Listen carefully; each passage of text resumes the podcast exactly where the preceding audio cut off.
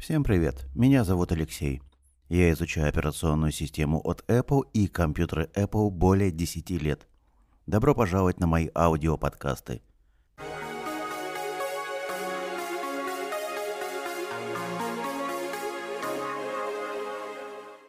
Всем привет. Сегодня хочу поговорить про интересную новость, которую я прочитал в интернете пару дней тому назад. Она исходит от интернет-издания Bloomberg. Конечно, все это на уровне слухов, как говорится, скандалы, интриги, расследования. И может быть даже информация полностью не соответствует действительности. Но, тем не менее, я считаю, что это интересно. О чем пойдет речь? Компания Apple, возможно, повторяю, возможно, собирается продавать, скажем, айфоны по подписке. А может быть даже и другие свои девайсы. Вот давайте поговорим сегодня на эту тему. Ребята, если вы думаете, что iPhone считается дорогим смартфоном только для России, то это не так.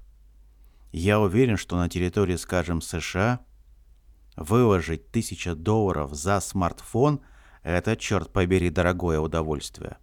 Очень дорогое удовольствие. Но дело в том, что новые смартфоны появляются, в них появляются новые технологии, а новые технологии – это новые затраты. Я думаю, что рано или поздно компании Apple не удастся сохранить тысячу долларов за смартфон, скажем. Потому что, повторяю, все ноу-хау требует больших денег. Это стоит очень и очень дорого. А мы, уважаемые пользователи компьютеров Apple, айфонов, мы всегда хотим что-то новое, что-то крутое, чтобы было best of the best, самое крутое. Ну и как быть компанией Apple в этом случае? Повышать цены на смартфоны, чтобы они стоили полторы тысячи долларов? Две тысячи долларов? Нет, ребята, это не вариант. Даже в богатой Америке никто не будет покупать подобные девайсы. И вот, как пишет опять же интернет-издание Bloomberg, Apple раздумывает о новой фишке. Да-да, продажа по подписке. Что это будет такое? Ну, скажем так, в качестве примера, представьте, ребята, вы берете аппарат, но не уплачиваете за него сразу полную сумму, а расплачиваетесь в процессе использования.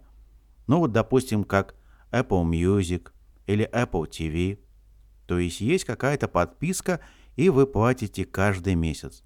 Знаете, что мне это напомнило, ребята?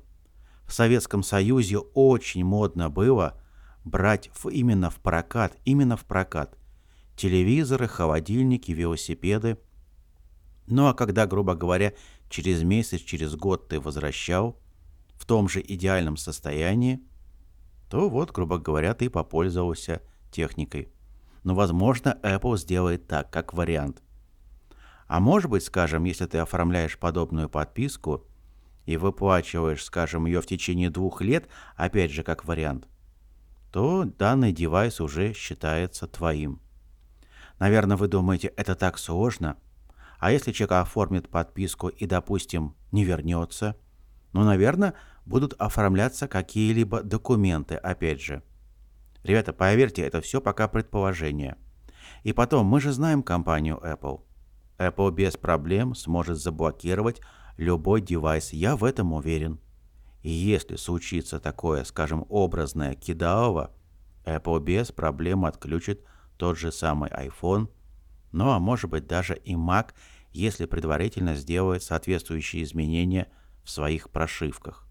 Ребята, как вариант говорю. Итак, как я сказал, Подписка на iPhone – это очень похоже на рассрочку. Ты выкупаешь модель полностью, скажем, через два года или через год, хотя ты можешь просто пользоваться. Как вариант, допустим, тот же самый а прокат. Наверное, у вас опять еще возник вопрос, ну а если я его нечаянно поцарапаю и так далее? Как быть в таком случае, если я хочу раньше вернуть девайс? Ну тогда, как вариант, я бы рекомендовал компании Apple оформлять страховку на данные, скажем, айфоны, компьютеры Mac и так далее. Хотя, в принципе, это довольно распространенная практика. Какие существуют плюсы? Но первый плюс, конечно, то, что ты идешь мимо банка. Не надо никакие банки и так далее, не надо собирать никакие справки. Да, это хорошо. Какой существует еще плюс? Ну, конечно же, то, что ты берешь девайс непосредственно в самой компании Apple, минуя всех посредников. А это значит, минуя всевозможные скрытые проценты, что очень любят создавать наши уважаемые банки. И не нужен, разумеется, первый взнос. То есть спонтанная а покупка, знаете, проходил мимо, зашел в фирменный магазин Apple, увидел iPhone, оформил iPhone по подписке и каждый месяц выплачивал определенную сумму. Не понравился мне этот iPhone, через два, через три месяца вернул его в идеальном состоянии. Ну, такой а прокат. Ну, а если, извините, я его поцарапал, где-то разбил – ну тогда, наверное, буду выплачивать стоимость ремонта и так далее, и так далее. Опять же, это все, ребята, на уровне предположений. Как вы считаете, тема интересная? В принципе, неплохая.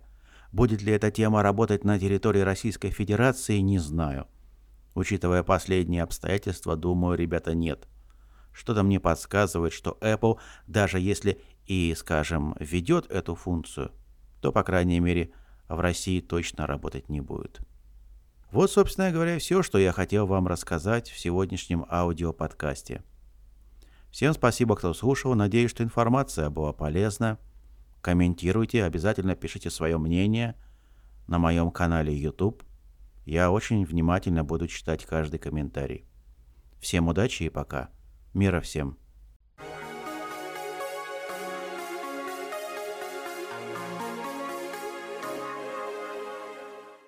Если вас заинтересовала эта тема, посмотрите мой видео-подкаст на YouTube.